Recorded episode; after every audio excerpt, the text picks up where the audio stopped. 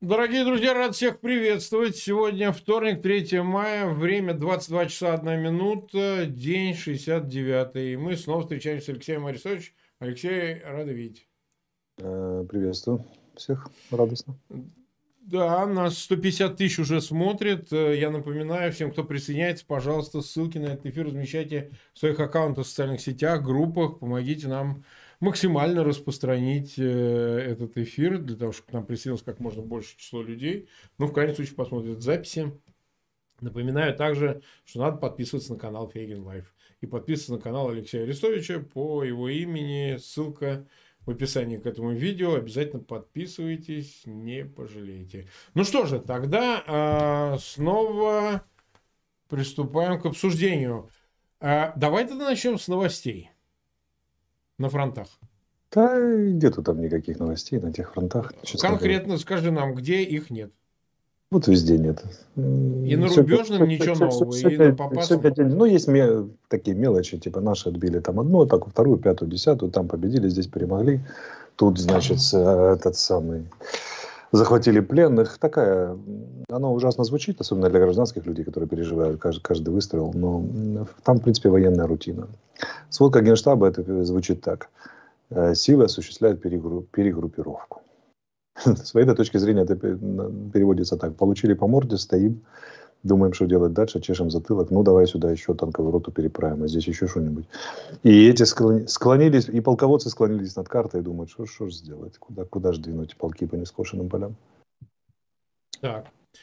Так, ну хорошо, мы еще там вернемся в деталях. Ты можешь нам рассказать то, на чем мы остановились вчера относительно перехватов, да. А, которые, так сказать, э, которым за СБУ, видимо, занимается и так далее. Что там такого существенного? Там у нас народное творчество, этим, народное творчество этим занимается. Ну, вот несколько эпизодов таких наиболее ярких зачитаю. Вот перехват. Значит, боевое столкновение. В танковом полку загинуло, погибло 60 военнослужащих. Э, доклад идет, а потом солдаты начинают между собой обсуждать, и младший офицер, что командование хочет их уничтожить. Причем это не прикол, это не в сердцах, это они длинно, с периодом и с аргументацией это обсуждают как, как вот всерьез. Ну, понимаете, Командование что... хочет их уничтожить, то есть бросать как мясо. Да, да, да. Значит. Дальше читаем. Подразделение 20-й армии в составе 80 человек попадает в окружение населенного пункта. Просят подкрепления, им не, под, не подходит подкрепление, вырываются благодаря раненому командиру, который остался их прикрывать. Между прочим, честь и хвала этому командиру. Если это так, это настоящий подвиг. Причем один из высших форм военного, военного, как бы, воен, военного подвига. И удалось из 80 выйти 19 человекам и одной, одной БМП всего. Это, заметь, это все насту... зона, где они наступают. Изюм Славянск, Изюм, Изюм Краматорск, вот там, где у них Э, победительный бег к морю, как они, как они докладывают. Оттуда читаю сводку. Значит, в ходе боев э, полностью разгромлен один из полков, много двухсотых, много трехсотых, откатился назад. Это там, где российская пропаганда, там докладывают, что они продолжают наступление, вот-вот почти возьмут и так далее. Только оттуда. Берем Запорожье. Значит, 42-я дивизия из Чечни, 150-я дивизия из Ростова. Докладывают старшие офицеры, мы не боеспособны, уничтожено 80% личного состава и техники просим отвести на переформирование. Вся 58-я армия. Боеспособной осталась только сотая бригада. Значит, разведывательная, э, морпехи и 7-я э, военная база из Абхазии, э, которые, кстати, отказывались наступать, отказывались, чтобы их туда вести. Их загнали, но они более-менее сохраняют боеспособность. Это все. Значит, и самое главное, вот такая очень любопытная иллюстрация, значит, постоянные ссоры в личном составе, который озверел до такой, до такой степени, что уже накидается на своих. Засыпают на постах, командиры жалуются, что выставляешь посты, королы, приходишь, они спящие, потому что э, изможденные. И командир жалуется один, один там ротный другому, говорит, что меня типа поссорились солдаты в БТРе. Крик, шум, гам, потом взрыв гранаты, мы заходим, залазим туда, там все убиты до, до таких вещей. То есть они доссорились до степени, что один просто взял и... Да, и взорвал других. И вот и вместе с собой. Вот вам состояние войск, которые с точки зрения российской официальной пропаганды продолжают развивать успешное наступление. Смотри, у, у этого есть э, дополнительное, вот в том, что ты зачитал, объяснение того, что, возможно, Герасимов приезжал как-то там на месте чего-то такое проинспектировать, порешать, каким-то образом увидеть состояние дел. Но визит... Не из кабинета в Москве, а вот непосредственно. Вот есть визит, логика? Визит таких начальников происходит по двум причинам. Первое, это когда еще больше начальство погнало. Ну-ка, съедь, разберись, там, ответь. Наконец, ну да, то, да, да, давай. За то, что ты обещал, да. И да. второе, когда у него у самого накопилась информация, которая требует проверки, потому что если, если он вот эти такие доклады послушал, я бы на его месте тоже поехал разбираться, что же там творится такое. Вот, потому что я понимаю, что мои обещания Путину, да и просто как, бы, как военному человеку, как старшему начальнику, как-то не очень выходит каменный цветок из того, что они пытались там соорудить. Первое, самое страшное сообщение – это изюмское направление, где у них превосходящие силы, где они там морем разливанным наступают, и вот-вот наступят, и захватят, и так далее. И где они там давят проклятых укропов и, и, и побеждают. Ну, вот, вот, пожалуйста, перехваты. Это же не завой личный состав говорит, это же не этот самый не начальники с их рапортами там и прочее. Хотя начальнички тоже такое говорят. И генералы между собой мы перехватываем, и полковники, и командиры полков, бригад там тоже послушать. Ну, то есть они тоже жалуются, генералы, полковники, они жалуются? Да, жалуются. Но это общее состояние, такая тяжелая, продолжительная фрустрация того, что происходит. Ну, ну то есть э, из этого складывается впечатление, что личный состав понимает, что проигрывает войну. Проигрывает. Они пока не проигрывают. Они говорят на уровне типа нахера нам это надо было, зачем мы сюда влезали. Ну, это, это ты же знаешь, это же пораженческие настроения, за это да, расстреливали. Да, знаешь, это, это фаза, фаза непосредственно перед тем, как они начнут говорить, что мы проиграли. Угу. Еще, еще тут надо избавиться от иллюзий, еще хватает им сил на то, чтобы наступать. И даже в тех направлениях, которые есть, и они будут пытаться наступать. Другое дело, что кончится это точно так же. Но время займет какое-то, нам потери нанесут. Но ты знаешь, у меня вот родилось сегодня соображение. Я давал западным корреспондентам интервью, и они задали, как часто бывает, вот почему хорошо говорить с человеком. Потому что недаром оперативники работают вдвоем. Ну, пока, да. пока ты начинаешь завираться, да, ты вслух рассуждаешь, то тебя напарник всегда поправит. Так вот, э, а ты можешь завираться, ты устал, ты можешь быть предвзят и так далее. Очень важно вслух рассуждать. И вот я рассуждаю с ними, они же люди рациональные, короткими фразами разговаривают, четко, все понятно, терминами. И вдруг ловлю себя на мысли в своих объяснениях, вот как ведет себя российская армия, что у российского командования созрел любопытный план. Он ужасающий своей рациональности, особенно для российских матерей. Вот у меня есть предположение. Предположение. Знаешь, как оно звучит? А звучит оно очень просто. Они понимают, что мы накапливаем западные ресурсы военные. Угу. Нет, это они прекрасно понимают. И, и задача их кидать. Почему они непрерывно продолжают наступление, в том числе за счет люмпинизированных классов, там, которых они, они, они набирают, набирают и так далее. Потому что их задача не дать нам накопить резервы на данном этапе в товарных количествах, позволяющих перейти в наступление. То есть западная помощь заходит условно. Это задачка про бассейн с двумя трубами. Mm, то, есть, то есть, чтобы расход шел порциями такими, да, да, которые да, не да, позволяют... Заходит 100 литров в бассейн каждую минуту, и значит 120 должно выходить. Или как минимум те же 100, чтобы мы не, не сумели создать запасов, позволяющих нам создать ударные группировки войск и перейти в наступление.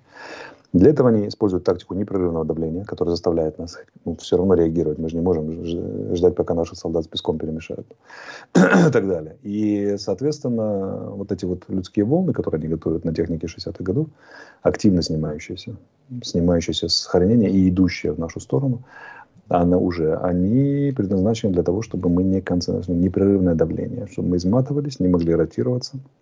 Это накапливает ошибки, это накапливает износ и техники, и, и, и утраты техники личного состава, и чтобы мы небольшие порции, которые поступают, потому что поступает не раз за 800 танков, правильно? АМА или орудия, маленькими порциями гнали туда, и, и они под непрерывным давлением российских войск маленькими порциями там погибали, выходили из строя, выматывали ресурсы, боеприпасы и так далее. В принципе, это очень разумная история в данной конкретной ситуации, понимая, что гонка потенциалов не в пользу России. Особенно, если они меряют под какие-то конкретные сроки. Но это людоедская тактика по отношению к российской армии. Потому что... Да, когда это кого останавливает? Да, ну, мы ж как бы наша задача разоблачать эти вещи. Ну, да. Для российских они, мы должны понимать, что вот российские мамы должны понять, что они заканчивают украинские снаряды ценой жизни своих, их, э, ваших сыновей. То есть это созна, совершенно сознательное решение, что мы непрерывно гоним мужей, сыновей, братьев, там, дядей, для того, чтобы дедушек, для того, чтобы западное оружие заканчивалось раньше, чем успеет накопить в украинские войска. Вооруженная военная техника. Ну, такая себе история, честно говоря. Людей в обмен на снаряды, это, конечно... Идея интересная. 362 тысячи нас смотрит. Вот. Э, напоминаю всем присоединяющимся, не, не жалейте ссылок, размещайте. Мы еще много о чем поговорим. Но вот смотри, ситуация с Мариуполем. Потому что там вот сейчас сообщают, вот буквально за несколько часов, что якобы они пытаются наступать, воспользовались гум-коридорами, заняли какие-то позиции, об этом защищающиеся сообщают, а, передают это в соцсетях, это фигурирует. Что известно, то есть э, действительно ли на Азовсталь уже начато наступление непосредственно силами э, Минобороны и так далее, и так далее. Бьют из э, пушек, из танков, там, авиации и пытались штурмовать. Пытались штурмовать. Пытались штурмовать, да. Не особо успешно, скажем так. А, там же не все гражданских вывезли, еще, еще остались. Угу. Вот. Но попытка штурма тут же была. Вот они, они по-другому не умеют просто. Ну и те, которые в партиях, которые вывозили вчера, сегодня, они же там тоже очень долго выбирались. Через фильтрационные лагеря не отпускали их быстро. Почти сутки заняло вывести людей из Мариуполя в Запорожье. Угу. Ты просто видел, этот мудак э, Соловьев э, туда приехал, значит, ходит мудак в каске, оделся опять. Ну, вообще, ты же знаешь, он фигляр. Вот. Просто складывается впечатление, что дурачка пригнали для того, чтобы, ну, какой-то сюжетик туда-сюда. Вот можно предположить, что под это дело, причем да. именно в Мариуполь. Ну, Ильича где-то. И на заводе Ильича, да, где была 36-я бригада морской пехоты наша. И откуда прорыв был в сторону Азовстали тут же работает как пропаганда. Э, русские граждане не различают там, в народе, не различают э, особо, где Азовсталь, а где Ильича. Ну, конечно, естественно. Поэтому они видят, что, что на каком-то заводе сопротивляются там, россия, украинские войска. И вот показывают Соловьева на каком-то там заводе. О, наверное, прекратилось. Ну да, уже все. Наверное, победили, да. Ильича там или Азов, Сталь, это как бы это, это, это уже сложно, сложные категории для людей, которые никогда не были в Мариуполе особо различать. Ну, да. А картинка, иллюзия создается, что вот победили уже.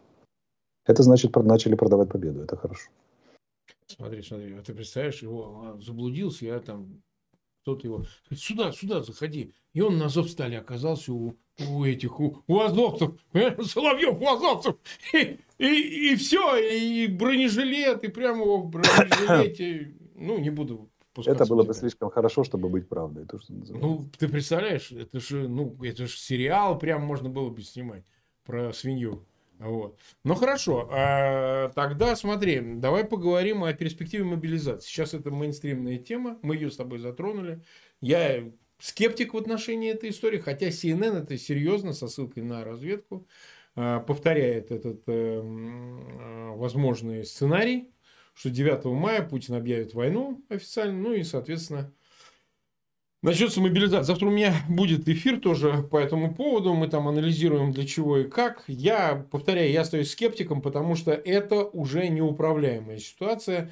Возможно, они, слушая нас, может быть, захотят ею управлять. То есть, они-то ее объявят, но цель ее, вот высказал мне один неглупый человек, что это, возможно, первой волной взять тех самых резервистов, которые имеют военные специальности, которые прошли срочную и которые сейчас добровольно никуда не пойдут. А так их можно будет на Аркане притащить туда, в зону боев, так сказать, обуть, одеть и сделать из них механиков-водителей, там, э, операторов чего-то, радистов, э, минеров, там, кто угодно, саперов точнее. А вот приблизительно такая цель и для этого почему-то именно надо объявить мобилизацию для того, чтобы заставить этих людей. Я, честно говоря, знаю эту власть, представляю себе по-другому все, что захотят они там кого угодно выцепят, ну, во всяком случае, попытаются заставить погонят куда угодно. Но мобилизация – это такая история, которая имеет именно политическое измерение. Вот на твой все-таки взгляд, по прошествии суток, ты может быть, есть информация, которая циркулирует там у вас, которой можно поделиться, что действительно подтверждается, не подтверждается объявление мобилизации. Что ты об этом еще дополнительно думаешь? Ну, во-первых, частичная мобилизация идет. Так, резервист все равно тащит. В том числе, в том числе состава резервистов, в том числе э, так, по комбинации позитивных и негативных э, влияний. То есть, с одной стороны, пугают, с другой стороны, поощряют зарплаты, перезарплаты. Там добровольцы, кстати, есть, добровольцев хватает. Поэтому... Хватает. В каких цифрах измеряется добровольство, на ваш взгляд? пару десятков тысяч вот прямо сейчас есть. Да, Добровольцы есть. Добровольцы, да. Вопрос их военного качества, потому что это в основном деклассированные элементы, то есть это не резервисты. Но резервисты тоже есть. Ну да. И вот эти все пушечки, там, которые едут, и танчики, и БТРчики старенькие, на них найдется личный состав, сразу говорю, найдется. Это будет нечто подобное нашей армии в 2014 году, когда мы там да, да, БТ, да, БТРы без колес поднимали с хранения, там собирали, и как-то они ехали, пока ехали, пять раз сломались, но тем не менее, как-то же воевали, даже где-то там наступали и так далее, и так далее. То же самое попытаются сделать здесь. Курс в Кремле выбран очень четкий, продолжение войны. Вот. Там Лавров обесценил 9 мая, он сказал в своем интервью, что ну, а мы не гонимся за какими-то датами и так далее. Да, дат нет. Да. Понимая, что не будет результатов к 9 мая. Но они продолжают военное давление, в том числе, по моей гипотезе, по, мне кажется, по причине того, что я говорю. То есть не дать нам накопить существенный запас и успеть получить какой-то успех. А дальше уже там по ситуации. Они не планируют далеко короткие эти самые. И э, они думают далеко, но планируют коротко. Так вот, э, я уверен, что они соберут такую, там, тысяч двадцать-тридцать человек снова. Только уже набитой, ужас, ужас, не работающей техники, ни того личного состава, и срочников добавят. Ну, то есть, это нельзя считать критичным для... Если их вкинут э, на востоке или там на юго-восточном направлении. Ну, не, не критично, они могут до 50 собрать в течение двух месяцев там, и так далее. Надо понимать, что качество это, это же не те подразделения, которые заходили. Это очень, э,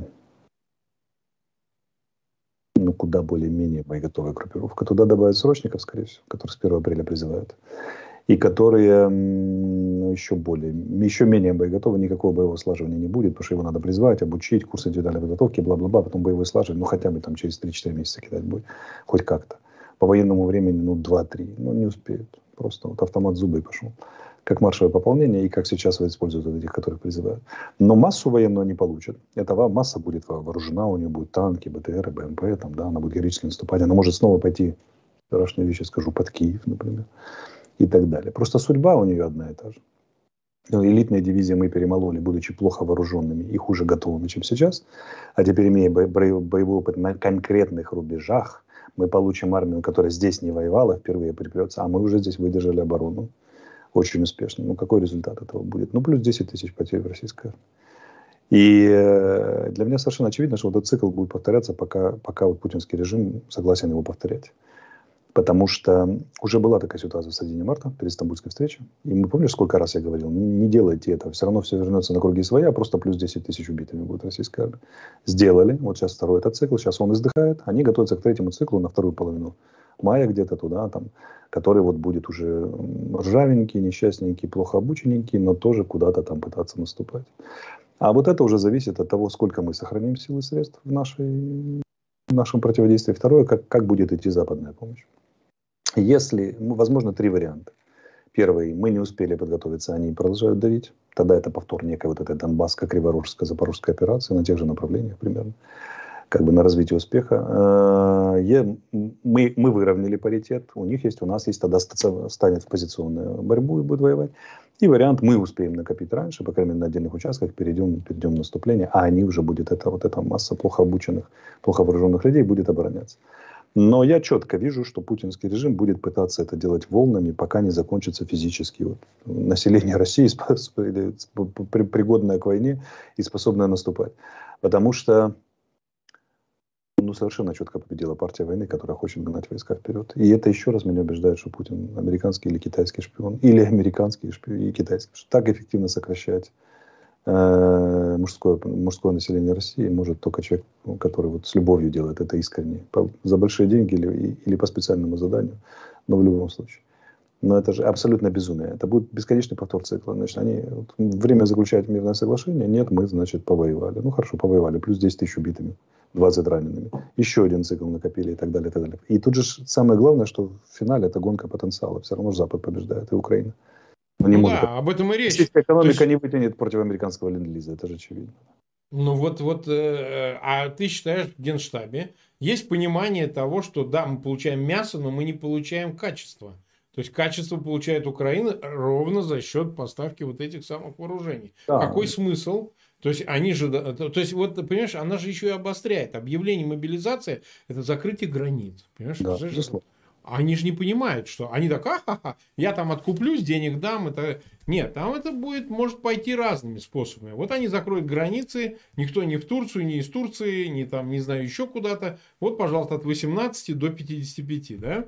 Ну, например. А, значит, сразу начнется душняк. Сразу душно станет, да? Как это так, я вот там куда-то хотел, э, значит, э, в Монголию или там еще куда-то, в Улан-Батор, а вы меня, значит, Э, нельзя, это нельзя, то нельзя, у меня по работе, а у меня там еще что-нибудь, мы же вот так не договаривались, я тут занимаюсь челночеством или еще чем-нибудь, а мне теперь как жить, а кто меня будет кормить. Вот, то есть это еще и несет некую социальную нагрузку, которую, в принципе, население сейчас к условиям санкций да, и выдержать не может. Э, ну хорошо, ты считаешь, что объявление возможной, возможной мобилизации это альтернатива фактически применению ядерного оружия, переход на этот язык термоядерной войны? То есть ты, я знаю, со скепсисом относишься, но закрывает ли это полностью угрозу того, что эти идиоты могут, а, ну, либо мясо бросаем, либо кидаем бомбу. Вот понимаешь, да, вот они так взвешивают. Не закрывает, но уменьшает вероятность и это двигает на, в перспективе. Потому что у нас смысл тогда, вот уже же мобилизовали. Ну да, зачем мобилизацию проводить, когда можно хера... Подразумевает конвенциональную войну, либо наоборот, может быть. Тут еще такая трактовка может быть. Сейчас бахнем термо, термоядом или там тактическим ядерным, а мобилизация понадобится, чтобы противостоять НАТО, которая вмешается. Ну, тут на самом деле палка о двух концах, тут трудно сказать. Я другое хочу сказать, что слазение с дивана крайне болезненно. Мы знаем, что такое Очень. мобилизация. Потому что у нас восьмая волна мобилизации, считая две которые были с 14 по 20, условно говоря, да, в 19 прекратились, даже в 17. А, или 18, да, в 17. А второе, это вот сейчас, сейчас две прошли. И с началом этого конфликта. Это крайне болезненно сказывается на обществе. Очень болезненно. И я вам скажу, что государственная власть не может, не может провести мобилизацию качественно. Не, не позволяет. Особенно, если взять отдаленные российские э, губернии, я, ну, это в Москве, там, да, это Подмосковье можно проводить, где Росгвардия, может прийти по домам полиция. А представим себе сибирский городочек, где прокурор, начальник налоговой, начальник полиции, начальник отдела ФСБ и... Все там, родственники. Да, все, не, не, не просто все родственники, а тут еще ну, их 15 человек против 150 тысячного города. И вот они силой попытались, попытались забирать мужиков. Зря, да что нет, там точно этого не было. Да. Зря, что ли, военкоматы горят сейчас по всей России. Реально же несколько десятков случаев уже. И везде на стеночках оставляют букву «Л». Красиво. Ну да, да, это мы посвятим я, этому как-нибудь отдельно. Я тебе пришлю фото, у меня на, на десятки фото шлют из российских городов, где вот буква Л там и так. Прям тебе шлют? Да, Легион заработал. Да, ну я же принимаю сообщения от всех, смотрю, кто, кто приходит. Персона публичная. Да, так нам присылают там море, агитационные материалы, плакаты, значит, выпускают эти самые, листовки раздают. Везде на стенках написано, иногда свобода, пишут «Свобода России», иногда просто стоял в окружении синяя, голубая с, mm-hmm. с, с белыми полосками. Ну, как, да, mm-hmm. классическим знаком. Интересно. Такая история, да, понеслась. По, по, по это может расстраивать их очень сильно, даже без какой-то активной фазы. Народ, который они пытались затоптать, поднимается, как бы, конечно. Сейчас вот я же говорю, давайте выдадим Легиону Свободной России оружие. Видимо. Mm-hmm. Самый раз, да. Вот ровно это то, что нужно сейчас сделать. Ну, ну да, легионеры окажутся в рядах мобилизованных. Это Но... Ну, страшный сон для Путина и его любовниц. В любом варианте, в любом варианте мобилизация это потрясение. Как бы общество будет колоться на ура патриотов, которые говорят, да, ура, мобилизация это война, и мы должны ее выиграть, побежали вперед. И, и те, кто будет говорить, слушайте, ну это же прям, ну они такими словами говорить не будут, они будут говорить матом, но примерно это будет звучать так, мы так не договаривались с телека, да, наблюдать, как мучат хохлов, мы согласны. Конечно. конечно. Там, грузин, сирийцев, это такая, самим какого-то, не-не-не-не-не, это, это не ну, то, то есть это со мной, я же говорю, что они тут же, э, значит, поверят сразу в эту видеосъемку, которую делают там э, украинские военнослужащие, да, они сразу посмотрят, как это гореть, как это, значит, э, живым гореть и так далее, и скажут, Погодите, я только наблюдать, я вой, воурист, вот этот вот, воурист, вот этот, который. Ну, тут ты сидишь а, на... а я не участник, я запасной. В Омске или Перми. И вот ты смотришь на это все и думаешь, что да, блин, хохлы врут, там, постановка и так далее. Да, да, да. А когда, тебя, а когда тебя касается, уже сразу поверишь. Ты начинаешь думать, оба, блин, а вдруг правда, хотя бы чуть-чуть, хоть в чем-то. Начинаешь нервно посмотреть эти телеграм-каналы, блин, куда я, куда я еду. Вот, и выясняется, что перспективы, путь извились, перспективы светлые. Прямо в рай, да. Поэтому кому повезет. Это, блин, надо понимать, ребята, тут война уже жесткая. Подразделение заезжает, и через неделю там 30, 40, 50 процентов выбит. Особенно направление главного удара. Поэтому, ну, вы же помните, что нам вот будет, как бы вы будете с, с автоматами 47-го года, в касках 43-го, в сапогах 54-го, а против вас, а против вас западное оружие с искусственным интеллектом. Ну вот, как бы думаете. Так, э, нас уже почти 480 тысяч смотрит. Э, я благодарю всех, кто тратит это время, но напоминаю тем, кто присоединяется, это еще 100 тысяч. Пожалуйста, ссылки, как обычно, на эфиры распространяйте. Смотри, я не хочу называть фамилии, но думаю, что ты все понимаешь. Я бы хотел как-то, поскольку опять в очередной раз эти истории с гуманитарной помощью, чтобы ты сказал, что там делается для того, чтобы эту проблему решить. Еще раз, без фамилии я не хочу, чтобы кто-то паразитировал на теме, но поскольку люди спрашивают, и кто-то думает, что кто-то тут уклоняется, просто сказать, что какая работа ведется, если она ведется, и есть ли под всем этим хоть какой-то минимум оснований, потому что я пока так ничего и не понял вообще, о чем это, куда это. Это чистая информационная операция, причем она с самого начала идет, делается нам интересно. Угу. частью украинской оппозиции и очень сильно работает на российский нарратив, что неудивительно, потому что оппозиция всегда совпадает с внешним агрессором, потому что преследует те же самые цели дискредитировать власть. И э, значит, создана такая неофициальная межведомственная рабочая группа, которая изучает этот вопрос. Угу. И То которой, она есть. Да, она которая, есть. Которая, которая докладывает самым-самым верхам. Так вот, я имею очень близкое отношение к этому всему. Могу тебе сказать, что из 20, нет, 26 уже случаев, которые мы рассматривали, на которые пожаловались, сказали, это реальная информация, позвоните, дали телефон. Ну, как обычно. Ни один не оправдался прописью. Ни один.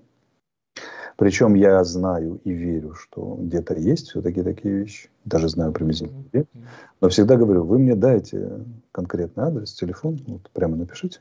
Можно тегнуть меня в Фейсбуке, я реагирую. Я уже задолбался до, до состояния вот, нестояния. Я это понимаю, но, но лучше об этом говорить, чем не говорить. Но все равно постараюсь реагировать на конкретные запросы конкретных людей. Так вот, э, все знают, что меня можно тегнуть в Фейсбуке, я рано или поздно зайду, посмотрю, спрошу и проверю. Так вот, правда, шансов, сил уже на это все меньше и меньше, честно говоря, но, но, но, но пытаюсь еще. Так вот, что я хотел сказать, что вот просто пришлите конкретно. Вот здесь вот воруют, здесь складировано и так далее. Я вам обещаю, что через час там будет полиция, ДБР, налоговая, СБУ, МВД, все там будут э, вместе взяты, и все будут проверять э, этот факт, потому что это принципиальная позиция руководства страны. Но почему-то до сих пор Значит, э, внимание тем, кто, значит, продолжает задавать эти вопросы. Знаете, пожалуйста, сообщите. Вот есть такой Алексей Николаевич Арестович, вот, пожалуйста, берете, пишите, даже если вам не ответили, будьте уверены, что это прочитали, передали туда, куда надо. И если вы называете конкретное место, конкретные фамилии конкретных людей, можете зайти купить попкорн, чипсы, ну, немножко пивка такого крафтового, если оно продается, сейчас не знаю, как там у вас. Подойти к этому месту и наблюдать, как быстро приедет полиция, автоматчики и, как говорится, расстреляет кого-то прямо к стенке поставит. Или уж не расстреляет, ничего не подтвердит. Расстреляет, у нас правовое государство. Да, да, я забыл, забыл. Но будет, но будет разбираться. Будут разбираться. Значит, смотри, следующая тема, она касается продолжения вчерашней. Я тебе говорил, что ну, выяснилось, что, значит, Лавров может себе позволить и такое, то есть относительно антисемитизма, и последствия. То есть Израиль упорно хотел как-то загладить это все. Вот мне так сложилось впечатление, из заявления Лапида, ну, вызвали они там нота, ну, извинись, браток, там. Обычно вообще эти вещи регулируются быстро. Я вот помню историю, ты, наверное, не помнишь. Была, когда дурочка Снегурочка, это их Захарова пьющая, а пресс-секретарь МИДа там пошутила над президентом Сербии сказала, что он там сидел на стульчике перед президентом США, Вучич. И, значит, те возмутились, сербы сказали, да вы охренели, что как это вообще какая-то прошмандовка, значит, говорит, что он как шестерка какая-то сидит там, вы вообще чирик-чик-чик, что э, Хуже того, там и э, Лавров позвонил, и, и, и Путин даже позвонил, говорит, ну ладно, что, ну она там. А те говорят, ну ладно. Вот. А тут даже нет, хуже. Они, значит, сделали заявление МИДа, в котором сказать, что э, как-то антиисторически подходит господин Лапид, на что ему было указано. То есть они не только не извинились, но еще и как бы дальше, как писал Солженицын, вставил и провернул. Как хочешь, понимай. Да? Значит, э, довернули, и похоже, что Израиль очень расстроился. Очень расстроился. Ты считаешь, есть ли основания полагать, что Израиль изменит свою позицию и, в общем, начнет какие-нибудь вооружения поставят, вот, особенно противоракетные у него очень хорошие, и всякие ПВО и так далее. Такое может произойти радикальное изменение или нет? Израиль всегда будет думать о, о своем положении на Ближнем Востоке. Так. Маленькая страна при всей ее технологической, научной и военной мощи – превосходящие э, силы соседей. Страна очень маленькая, воевать, ну, как бы отступать некуда. И при всей технологичности они неделями сидят в бомбоубежищах, когда там стреляют вот этими ракетами самодельными. Да, да, да. Самодельными с, газа, с газа и Ливана. Тем более, что и Хезбалла, и Хамас сейчас получили возможность прострелять всю территорию Израиля, включая химические заводы, там, столицу одну, столицу вторую, там, и так далее, и так далее. Поэтому для них это крайне болезненная ситуация. Крайне. У них большие проблемы с Ираном они, в принципе, готовятся к большой региональной войне. Они всегда к ней готовятся, ну, там, сценарий и так далее. Иран – союзник России. Россия в Сирии. Россия может влиять на сирийскую, сирийско-иранскую российскую коалицию. И, в принципе, израильтяне всегда умело за счет лавирования с россиянами пытались регулировать э, ситуацию на Ближнем Востоке, просто потому что это рычаг, который... Mm-hmm. А для них все рычаги хороши в их ситуации. Работает, значит, все, значит, э, трогаем, чтобы пока не сломается. Но проблема в том, что, похоже, начало ломаться. Так, вот ты нам это разъясни. Как ломаться, это начало да. ломаться? И, ну как, ну вот заявление МИДа российского, там, крайне недружественное. Они же бьют очень тяжелые эмоциональные раны. Причем на ровном месте, ты понимаешь? На да. месте. Зачем это, для чего? Очень это? тяжелые эмоциональные раны, раны и израильского народа, и еврейского народа в целом, который во всем мире живет. И, э, ну, увеличивают количество сторонников, те, которые говорят, а давайте бахнем и, те, и уменьшает сильно аргументацию для тех, кто говорит, нет, нет, не надо ссориться, так, не, не, все, не все так однозначно, там Россия, да, она может, могла бы помочь, тут у нас есть контакты прямые и всякое такое. Надо понимать израильтян. Израильтяне воевали даже с Советским Союзом, сбивали советские самолеты, жгли танки, там, и так далее, носили удары. В Египте, да.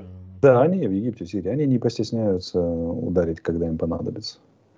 И э, тут вот как бы уж сомневаться в храбрости израильтян не приходится так точно. В храбрости и профессионализме.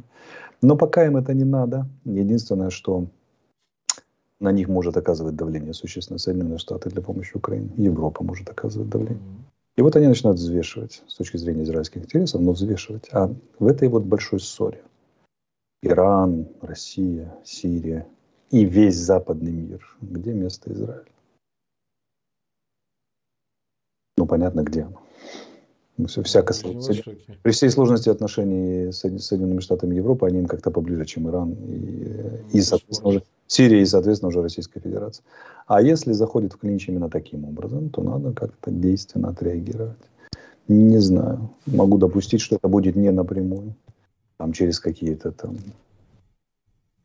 э, вот, способы, там через третьи страны но помощь, ну, я сегодня видел из открытой печати только, надо это все проверять, безусловно, примет украинских военнослужащих в своих госпиталях.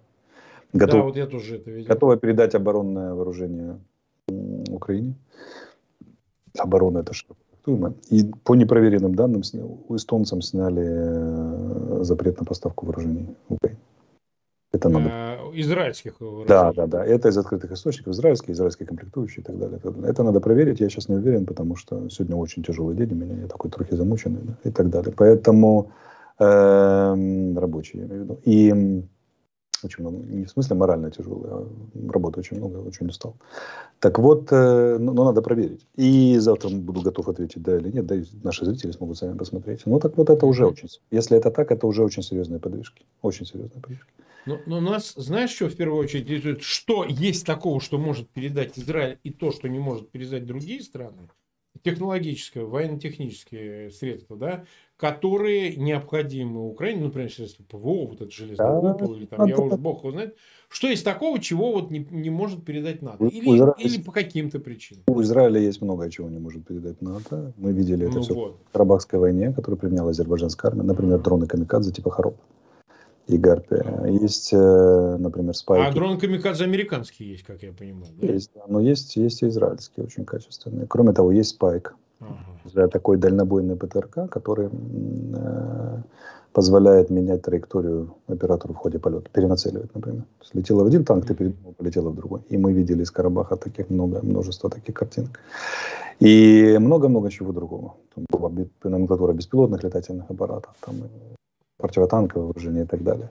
Много из них нишевое, которое годится к использованию только на Ближнем Востоке, но много вполне годится во многих театрах. Недаром локализовали тур, это, этот спайк локализовали это у себя поляки.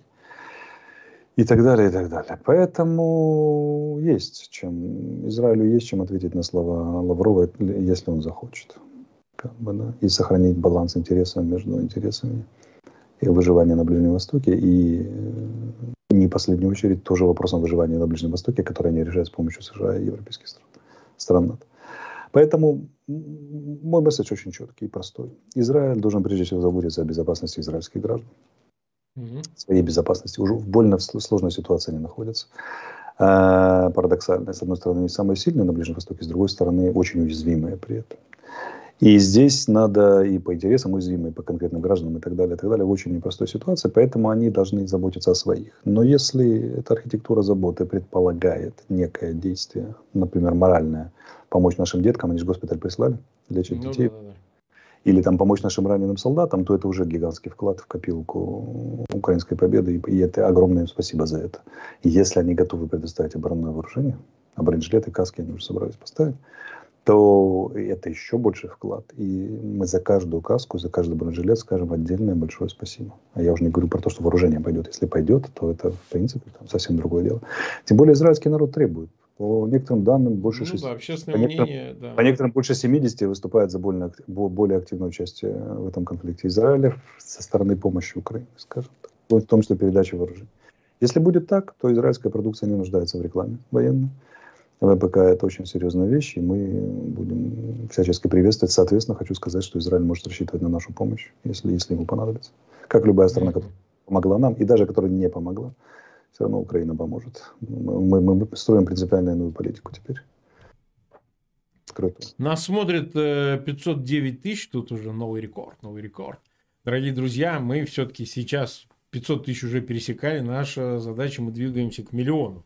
А, я понимаю, что это в два раза больше, звучит абсолютно нереально, но да, нам что терять? Представляешь, уважаемые зрители наши, представляете, будет однажды день, когда передача будет состоять из одного слова. Мы включимся, я скажу Марк, победа. Да, поэтому смотреть, чтобы не пропустить, надо смотреть. Поэтому я призываю всех раз за разом приходить для того, чтобы э, такой важный момент не пропустить, потому что присутствовать при этом историческом моменте на эфире Фейгин Live, это отдельное удовольствие, так сказать, имейте это в виду. Ну что же, мы 39 минут в эфире. У нас, конечно, остались еще темы, но я предлагаю завтра, ничего же не меняется, как и всегда. Мы не будем пытать Алексея. Одновременно с тем просим зрителей, вот уже 510 тысяч, вы, пожалуйста, ссылки на этот эфир размещайте в своих аккаунтах в социальных сетях, группах, помогайте нам распространять. Э, ссылки на этот эфир. И обязательно подписывайтесь на канал Фейгин Live и канал Алексея Арестовича по его имени в описании к этому видео. Напоминаю, что, может быть, завтра, если мы успеем, мы объявим как раз о помощи. Э, на NFT мы представим свою идею, так сказать, э, изображения в продолжении марки, которую выпустили государственный в Украине, что-то подобное же, для того, чтобы как-то это использовать Кстати, для Марк, помощи семьям. Да. У тебя будет такая марка. Да, марка обязательно. Я, все говорят, а я не видел с этим русским кораблем. У тебя персонально будет. Такая Персональная марка. марка. Персональная. Причем она будет подписана солдатом, который это выкрикнул. Прекрасно. Смотрите, как. Вот. У тебя исторический... А вот, вот, вот, вот, вот, да, да, да, да. Я филателист еще. Ну что, Алексей, тогда до завтра. Увидимся. Да, до завтра. Всем пока, друзья. Всем спасибо. До свидания. До завтра.